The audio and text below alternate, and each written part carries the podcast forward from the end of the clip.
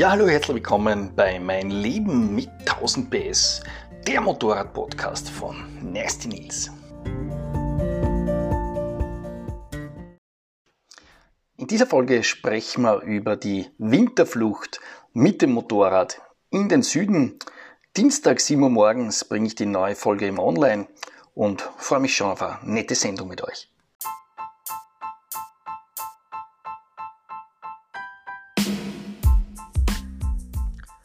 Was darf man sich von dem Podcast erwarten? Ist so, dass bei unseren Videoproduktionen das oft ein bisschen hektisch abläuft.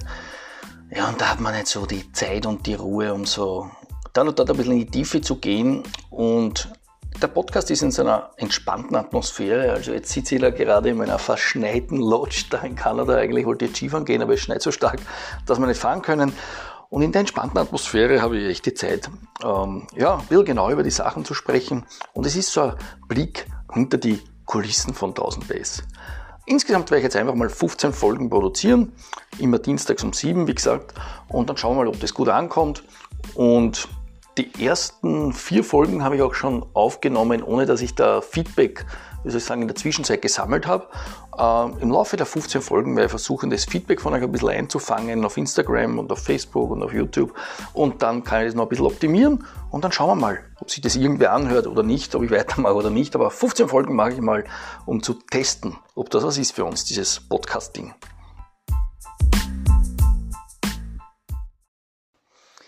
Ja, und beim heutigen Thema Winterflucht war ich gleich zu Beginn ein bisschen nachdenklich, weil manchmal frage ich mich, wieso wir überhaupt noch passieren im Winter. Wenn ich denke, bei uns in Ostösterreich, aber auch in weiten Teilen von Deutschland war der Winter heuer total mild. Da hätte man durchaus deutlich mehr Motorrad fahren können. Aber irgendwie ist es in uns drinnen, wenn dann so im Oktober, November es das erste Mal so richtig kalt wird, dann sperrt man irgendwie das Motorrad weg und dann verschwindet es auch gedanklich aus dem Alltag, aus dem, aus dem aus der Lebensrhythmusplanung, da ein was man halt so hat. Und erst wenn man dann die anderen wieder auf der Straße sieht im Frühling, fangen die meisten an, wieder das Motorrad aus der Garage herauszukehren. Gilt ja nicht für alle. Für alle gibt einige fleißige Durchfahrer, aber man muss schon sagen, dass die in Mitteleuropa in der Minderheit sind.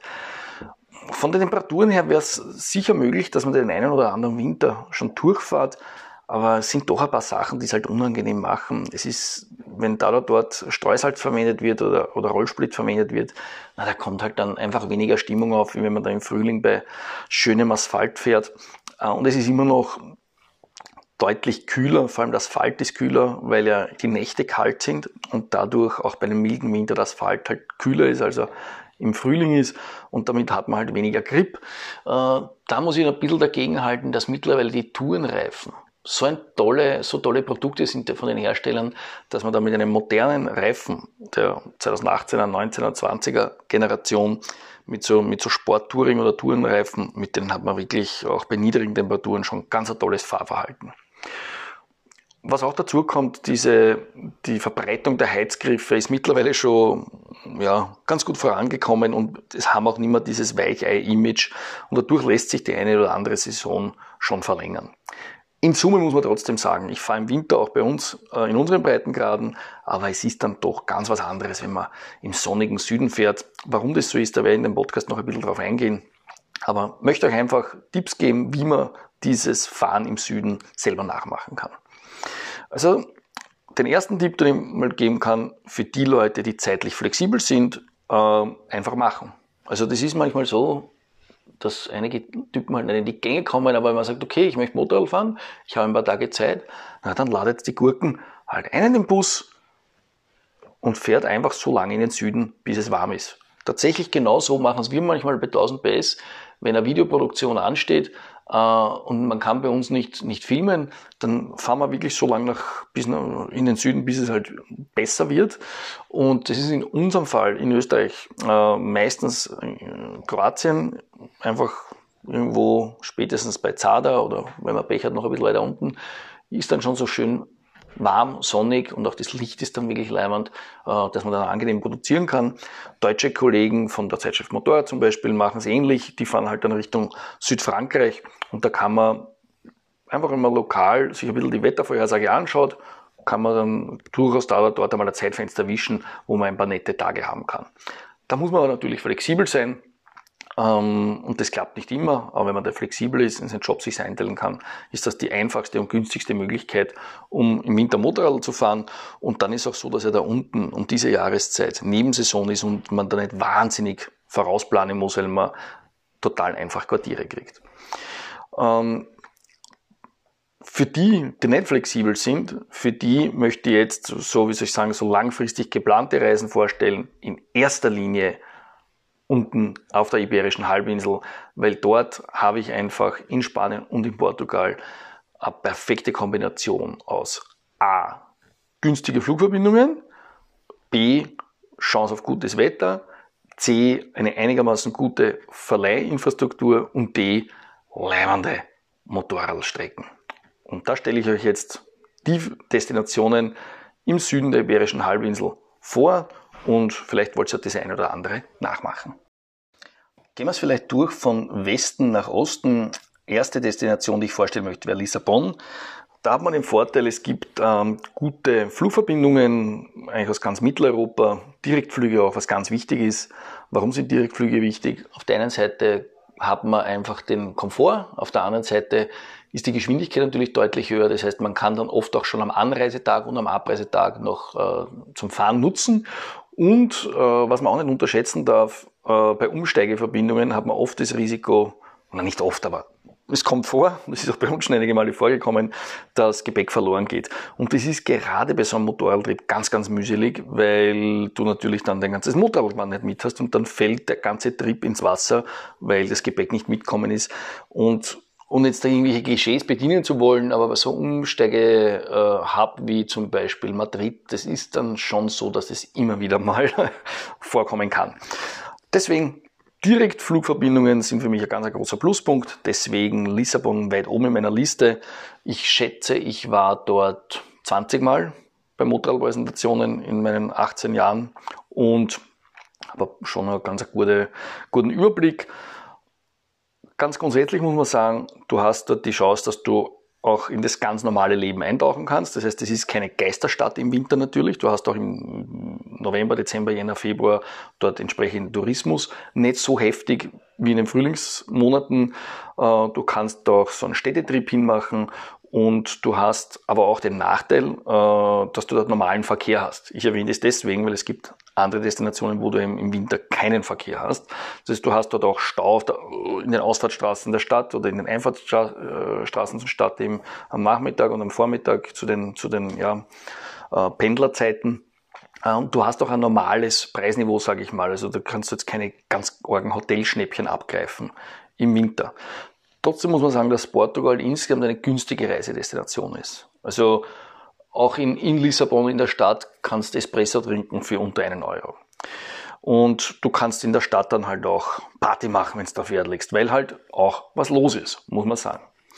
Zum Motorradfahren ist so, es gibt ein paar Verleiher, da möchte ich jetzt speziell in Portugal nicht auf einzelne eingehen, äh, weil ich selber dort einfach genauso gemacht habe, rein in Google gesucht und haben einfach irgendwas ausborgt.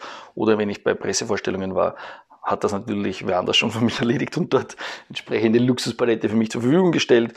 Und man hat ganz, ganz einfach gesprochen, zwei große Richtungen. Das eine ist, du fährst die Küste über Cascais, glaube ich, also spreche ich sicher falsch aus, äh, aber ich versuche es mal, Cascais oder Cascais, glaube ich, sagt man es, Richtung äh, Westen und Norden. Da kannst du richtig dieses Küstenfeeling, die Küstenstädtchen inhalieren, wahnsinnig schön, unglaublich äh, Reiz auch der, von der Landschaft her.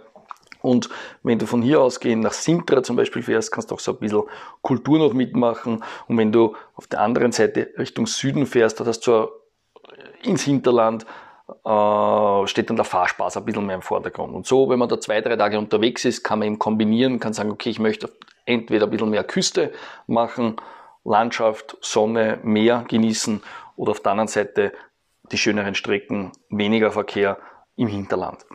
Und das ist, sind so die zwei grundsätzlichen Richtungen, wo man die Touren anlegen kann in Lissabon. Man kann dann auch runterfahren Richtung Algarve. Da stellt sich die Situation ein bisschen anders an. Da, und da möchte ich jetzt, jetzt als nächste Destination Faro mal vorstellen.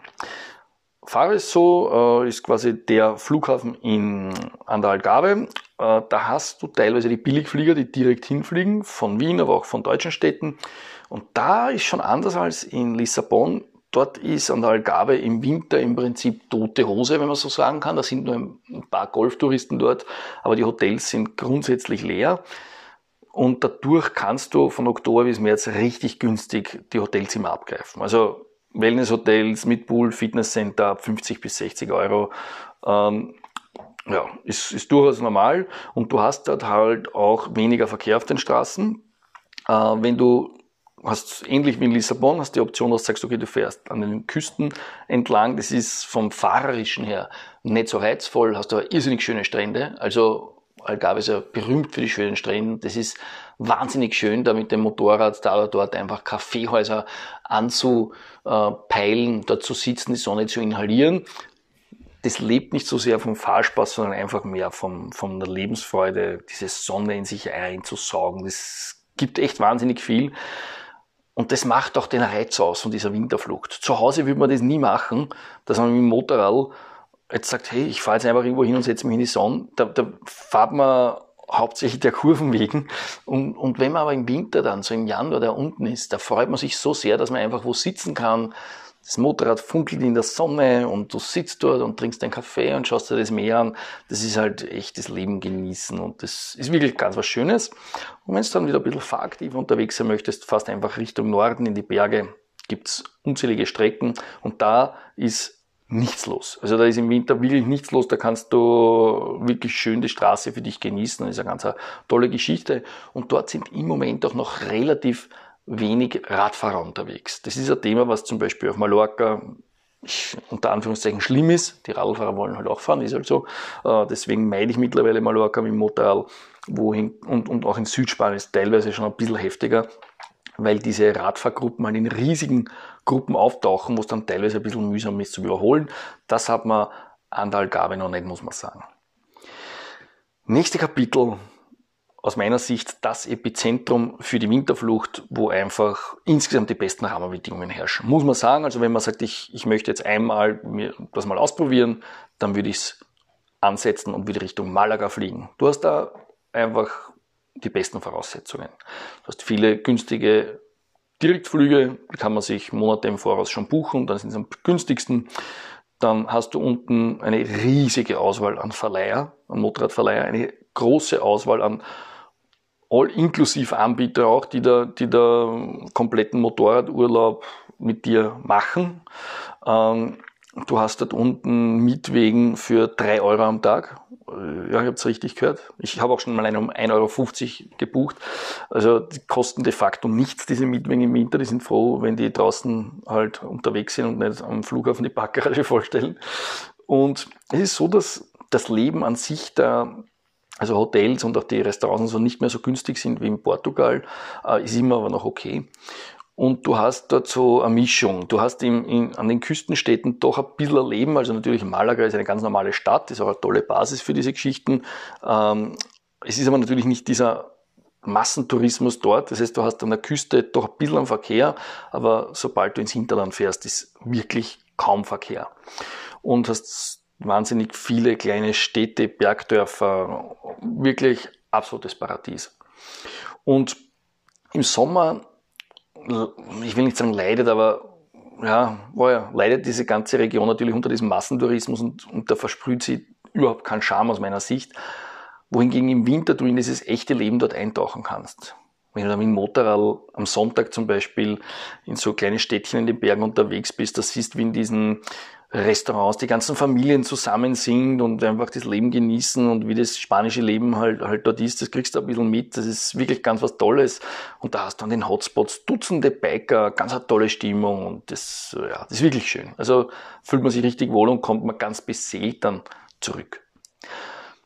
Dort möchte ich auch ganz kurz aber konkrete Streckentipps ansprechen, weil sie wirklich absolut Top of the Superstars sind. Es sind aus meiner Sicht die, unter anderem die besten Motorradstrecken der Welt in diesem Epizentrum dort vereint. Also alles, was da so Richtung Ronda raufgeht, von Marbella ausgehend über El Burgo auch, oder auch dann weiter nach Sahara de la Sierra, äh, das sind ganz fantastische Motorradstrecken. Man kann sich sehr auf Google Maps anschauen, wie die sich da den Berg hinaufwinden.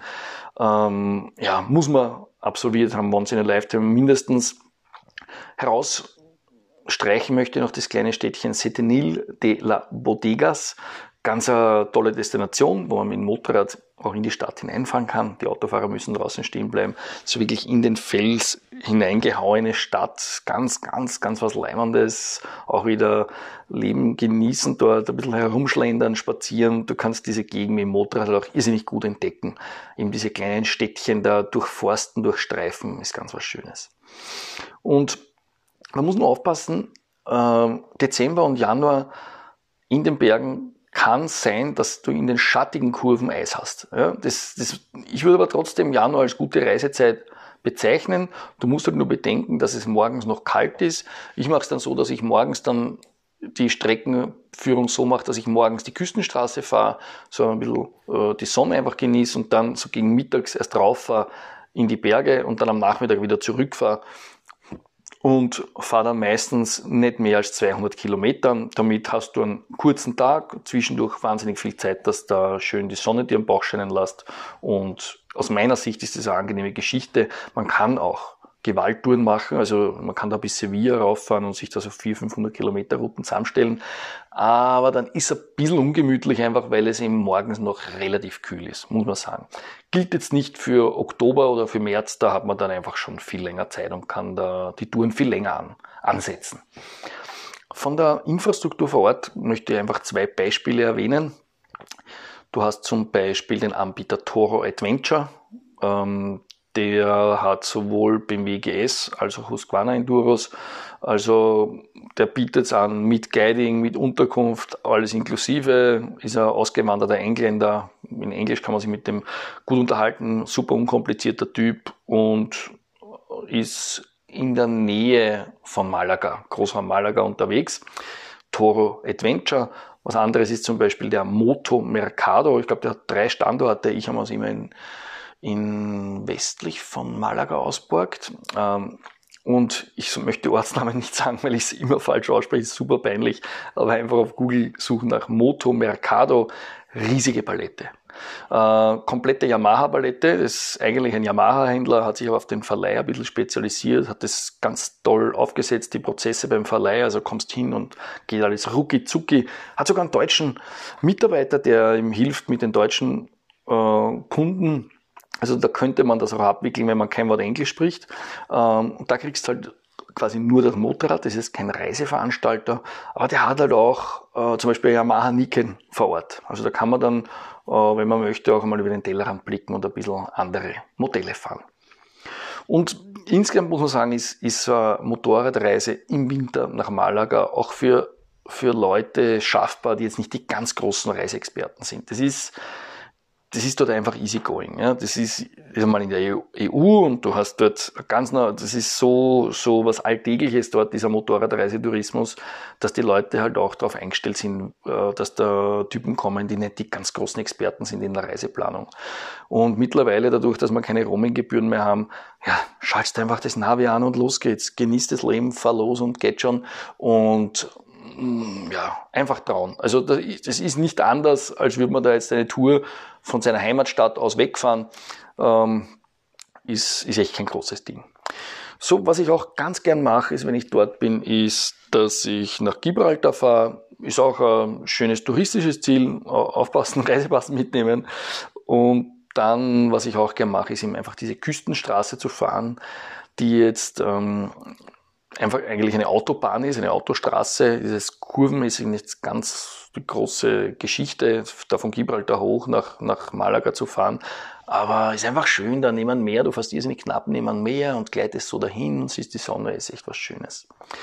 Dann nach Marbella muss man schon mal fahren, am Hafen einfach die Yachten angucken, ist auch ein schöner Kaffeestopp.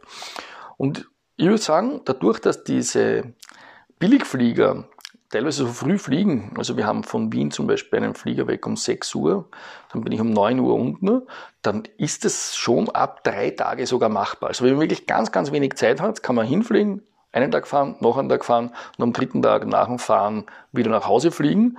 Ähm, dann hast zweieinhalb Fahrtage und hast quasi nur drei Tage investiert. Entspannter ist natürlich mit fünf Tagen, wo man, wo man da das ein bisschen ruhiger angehen kann. Aber es ist auch so, gerade bei Malaga, dass du auch dort problemlos sieben Tage, sogar 14 Tage verbringen kannst, weil du wahnsinnig vielfältige Möglichkeiten hast, die Routen in alle Richtungen aufzuteilen. Also das ist in Sachen Routenvielfalt sicher besser als Portugal. Ja. Wenn wir uns jetzt weiter arbeiten Richtung Osten, ist das nächste Epizentrum für so Motorradreisen Almeria. Ganz großer Vorteil von Almeria ist, es ist dort quasi Wüstengegend, so heißt dort diese, äh, ja, wie heißt sie, Deserto, Deserto de Tabernas. Es ist dort trockener als in, weiter im ähm, Westen, muss man sagen. Von, von Lissabon ausgehend, also diese Küste Küstenstrecke runter, wenn wir da uns vorweiten Richtung Osten, Richtung Almeria in Südspanien, ist es so, je weiter man nach Osten kommt, umso, heu, umso, umso trockener wird es und umgekehrt im Westen regnet es mehr. Äh, kein Vorteil und Nachteil. Das heißt, diese Gegend in Portugal ist grüner und ja, versprüht mehr Leben, wohingegen die Gegend um Almeria recht trocken und dürr wirkt, landschaftlich teilweise relativ trostlos, wird noch verstärkt dieser Eindruck durch diese ja, Plastikhäuser, durch diese ganzen Gewächshäuser. Ja. Du hast aber auch nette Städtchen dort und kannst wahnsinnig tolle Touren fahren. Wir mal dein Ginger Ale genehmigen. Ich stehe drauf, ich weiß nicht, ob sie das auch gern trinkt, aber was habe ich da? Canada Dry Soda Ginger ist ganz leibend. Ah, ich mag den Geschmack nicht. Ja, was ist der Vorteil von von Almeria, du, ähm, weniger Regen und du hast dort tolle Infrastruktur, du hast dort diese Rennstrecke ähm, und du hast äh, aber auch diese Landstraßenmöglichkeiten ganz, ganz vielfältig. Auch da ist so, ich möchte nicht einzelne Streckenabschnitte hervorkehren. Du kannst fast nichts falsch machen, wenn du einfach die Landkarte hernimmst und die kurvigen Dinge einfach einen nach dem anderen abfasst. Einen Verleiher möchte ich herauskehren, weil den kenne ich schon seit, seit 10 Jahren, 15 Jahren, äh, das Motorrad-Testcenter Andalusia.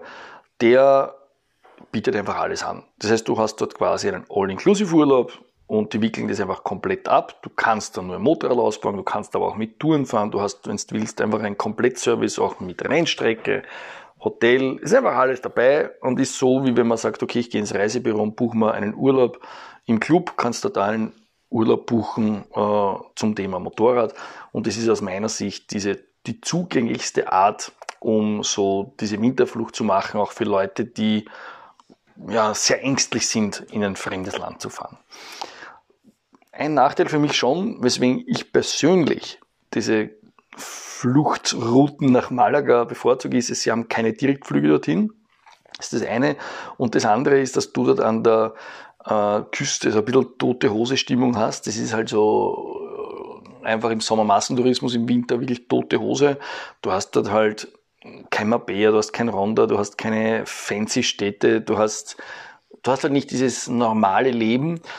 Auf der anderen Seite wieder halt, du hast halt dort wirklich null Verkehr. Also wenn du da ins Hinterland rauffährst, denkst du dir, du hast diese ähm, Straßen für dich alleine. So muss man halt für sich entscheiden, was habe ich mehr geht es mir wirklich nur um den Asphalt und um das Fahren, dann, dann ist wahrscheinlich halt Maria von der Streckenauswahl und von den, von den Verkehrsverhältnissen ganz großartig. Möchte ich so ein bisschen dieses Leben auch noch haben vor Ort und so ein bisschen, ja, südspanisches, ja, südspanischen Lifestyle auch und sehen, wie die Einheimischen so tun und so machen, dann ist drüben bei Malaga ein bisschen, ja, ein bisschen leibender. Und da muss ich sagen, wenn man dann weiter nach Norden geht, das sind Dinge, die ich dann persönlich nicht mehr mache für, für so Winterfluchtdestinationen, also Barcelona, Valencia und so weiter, sind aus meiner Sicht halbe Sachen. Weil wenn ich jetzt im Flieger steige und ob ich jetzt nach Barcelona fliege oder nach Malaga, ist, ist nur mal eine Stunde Unterschied, aber ich habe da unten einfach eine viel größere Chance auf schönes Wetter. Was darf man sich erwarten? Im Prinzip selbst im Januar kannst du dir erwarten an einem schönen Tag 20 Grad und an einem schlechten Tag ist halt so, wenn es regnet, dass es halt wirklich nicht leibend ist, weil du dann sehr rutschige Asphaltbedingungen hast. Das heißt, wenn es dann halt so einen verregneten Tag hast, kann sein, kann passieren, dass das da unten ist, na dann ist es eher was, wo man nicht Motorrad fahren geht, muss man sagen. Ja, wenn ich jetzt noch kurz darauf eingehen kann, in welcher dieser Destinationen man am besten Familienmitglieder mitnimmt, die selber nicht Motorrad fahren. Na, überall dort, wo halt eine, eine größere Stadt dabei ist, dort, dort kann man es machen. Also zum Beispiel Lissabon bietet sich natürlich an, hat man einen ganz normalen Städtetrip und der oder die andere kann Motorrad fahren gehen. Wohingegen Südportugal auch nicht schlecht ist, vor allem dadurch, dass diese Luxushotels so günstig sind, kann man dort halt richtig leibendes Hotel mit Pool, mit Wellness, für kein Geld sich nehmen, ein Fitnesscenter mit dabei und hat der oder die Partnerin, der Partner halt dort einen leimenden Tag und auf der anderen Seite kann man Motorrad fahren. Malaga ebenso gut, kann man auch sich den Tag wunderbar vertreiben in der spanischen Sonne. Das Einzige, wo ich sage, das ist mit einem Partnerin, mit einer Partnerin oder mit einem Partner, wo das Motorradinteresse gering ist, wo ein bisschen Lagerkoller aufkommt, ist, ist dort diese Almeria-Gegend, weil da im Winter komplett tote Hose ist. Und wenn man da jemanden mit hat, wo se selber kein Motorradfahrer ist, ah, das ist dort immer ein bisschen eine trostlose Geschichte. Ja, so, so viel dazu. Ja, und jetzt möchte ich noch eingehen auf, auf drei so Traumdestinationen, die auch aus meiner Sicht, wenn ich jetzt äh, immer so dran denke, was steht heuer an, habe ich immer drei so Traumdestinationen, wo ich zumindest eines pro Jahr immer dabei haben will. Das eine ist ähm, Südaustralien, das andere Kalifornien, das dritte ähm, Gegend rund um Kapstadt, darüber auch die Garden Road. Das sind aus meiner Sicht drei so ganz große Dinge und die kann man sich als normaler Motorradfahrer oder normale Motorradfahrerin auf seine, auf seine Bucketlist setzen und sagen, okay, das möchte ich einmal machen. Da gehe ich ganz kurz drauf ein einfach um vielleicht so als Inspirationsquelle zu haben, sagen, okay, das möchte ich mal auf meine Liste setzen. Australien, ganz pauschal, ist eine super Kombination mit einem Sommerurlaub im Winter. Du bist halt da echt im Hochsommer da unten, während bei uns Winter ist. Du kannst sowohl Melbourne als auch Sydney äh, einfachst Motorräder mitten, da gibt es eine schöne Infrastruktur dazu. Du kannst es kombinieren mit Surfen, mit Strandurlaub, äh, mit Städtetrip. Du hast einen mega coolen Lifestyle und echt eine schöne Geschichte. Und was man nur aufpassen muss, alles was Australien ist, ist immer gewaltige Destinationen. Also, also das, wenn man da sagt, ich möchte eine Rundreise machen und, und möchte mehrere Dinge anschauen, das ist was ich persönlich nicht möchte. Also da irgendeinen 15.000 Kilometer Trip machen, das ist durchaus eine normale Distanz, die die Verleiher teilweise, teilweise sagen. Also wenn die da äh, für, für eine längere Zeit, für einen längeren Zeitraum Motorräder vermieten, dann kommen die zurück mit tausenden Kilometern am Dacho drauf.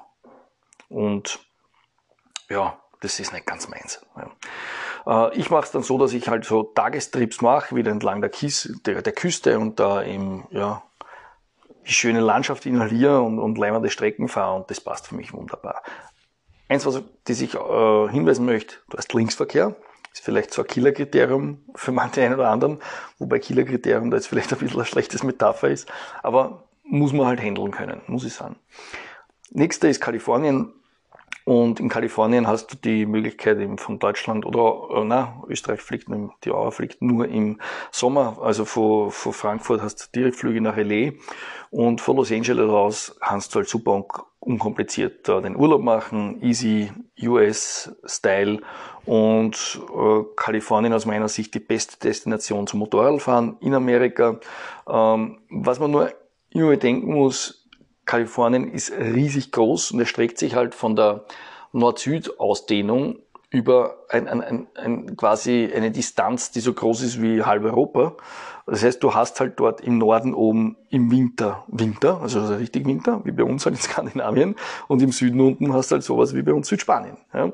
Das muss man sich äh, vor Augen führen. Wenn ich jetzt sage, ich ähm, möchte es als Winterfluchtterrain nutzen, würde ich, würde ich jetzt vorschlagen zu sagen, okay, man nutzt nur die Strecken von Los Angeles Richtung Süden bis San Diego und da ins Hinterland nach hinten, aber die, die Strecke quasi, diese Highway Number One, da, äh, von, von rauf nach San Francisco oder runter, je nachdem, in welche Richtung man fahrt, die muss man aus, aus meiner Sicht im Winter meiden, weil es einfach, ja, da ist einfach zu kalt und da brauche ich nicht, nicht äh, rüberfliegen. Die Nüsse abfrieren kann man sich zu Hause auch. Aber auch im Süden unten, also zum Beispiel Palm Springs, war ich mal im Winter, ich glaube es war Januar, Motorrad fahren und ich habe noch nie so gefahren wie dort. Das war ein Wahnsinn. Sind wir in die Berg hochgefahren, da ist Schnee gelegen, das war so eiskalt. Also muss man aufpassen, äh, wo man hinfährt ganz, ganz leibend als Basis ist San Diego. San Diego, äh, unterschätzte Stadt aus meiner Sicht. Viele, die nach Amerika gehen oder nach Kalifornien gehen, sind San Francisco oder Los Angeles, Venice Beach und diese Geschichten. Aber San Diego ist unglaublich tolle Stadt gewesen. Ganz schöne Besichtigungen kannst machen. Und von dort kannst du auch ins Hinterland so ein bisschen in dieses gebirgige Geschlänge fahren, wo du äh, ganz schöne Strecken hast und taugt mir gewaltig im Winter und ist eine ganz tolle Geschichte. Ja. Ja, und da draußen vor meinem Hotelzimmer brüllen jetzt gerade zwei Amis herum. Ich glaube, die sind die beide aus San Francisco. Aber sind leibende Typen, haben jetzt vorher ein paar Insider-Tipps noch gegeben für meinen nächsten Trip.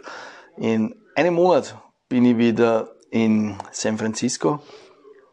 Was grülen die schon wieder umeinander? Das ist ein Wahnsinn.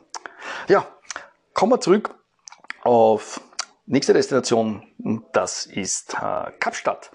Kapstadt ist insofern ganz interessant, weil es Burschen, die Arme sind ein Wahnsinn.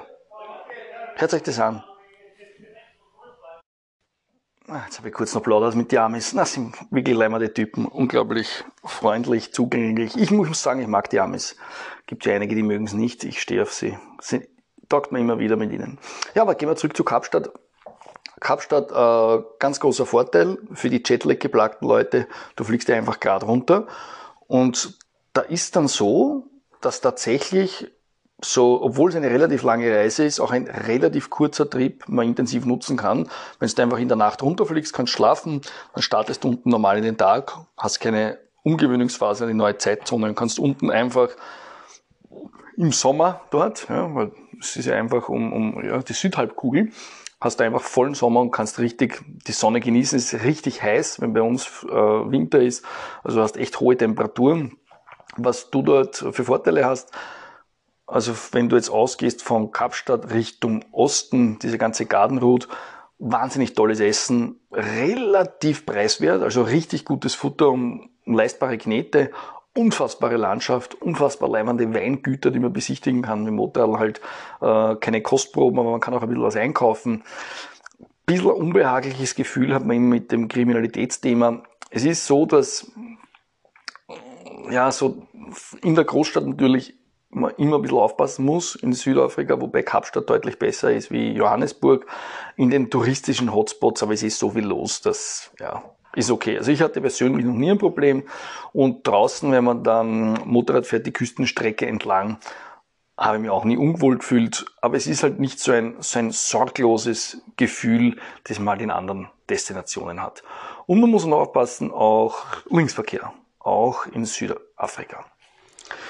Ja, und jetzt von diesen drei Traumdestinationen ausgehend gehen wir jetzt zu einer äh, günstigen Option, wo ich sage, das mache ich selber auch oft, günstigste Option, mit dem Wintermotorrad zu fahren, ist Trailmotorrad zu fahren, weil mit dem Trailmotorrad kannst du bei fast jeder Temperatur im Garten am Vorplatz einfach 20, 30 Minuten fahren, dir ein paar Hütchen hinlegen und so geschmeidig zu bleiben, weil dies ist aus meiner Sicht neben der Lebensfreude und neben dem Plus an Lebensqualität durch die geile Sonne, die dich da einfach aufwärmt, der größte Pluspunkt dieser Winterflucht, wenn du im Winter ein bisschen Motorrad fährst, ist so, dass du beim Saisonbeginn in Mitteleuropa einfach ganz anders dastehst. Viel, die Sinne viel geschärfter sind, du das einfach, ja, viel besser im Griff hast. Und dann, dann ist nicht so, dass du quasi im, im März oder April wieder beim viel schlechteren Niveau anfängst zum Motorradfahren, sondern du fängst dort an, wo du letztes Jahr aufgehört hast und kannst dich auf einem viel höheren Niveau nach oben arbeiten. Und wenn du das jedes Jahr so machst, dass du im Winter aktiv bleibst am Motorrad, entwickelt man sich viel weiter und wird deutlich zu einem deutlich besseren Motorradfahrer, muss ich schon sagen. Soweit so gut. Das wäre meine Ausgabe gewesen zum Thema Winterflucht. Ich hoffe, ich konnte euch inspirieren. Es wäre mir wirklich ein ganz großes Anliegen, wenn ich den einen oder die andere einfach jetzt dazu gebracht habe, dass für nächsten Winter 2020, 2021 äh, einen Flieger bucht und das Leben da unten genießt im Süden, im, ein bisschen Motorrad fährt. Und wenn ich da ein paar Leute inspirieren habe können, dann ist meine Mission mit dem Podcast auch schon erfüllt gewesen. Und in der nächsten Folge spreche ich mit euch über das Thema neue Motorräder, die Wahrheit hinter dem Prospekt Latein. Wird sich, glaube ich, auch ganz spannend, ganz nett.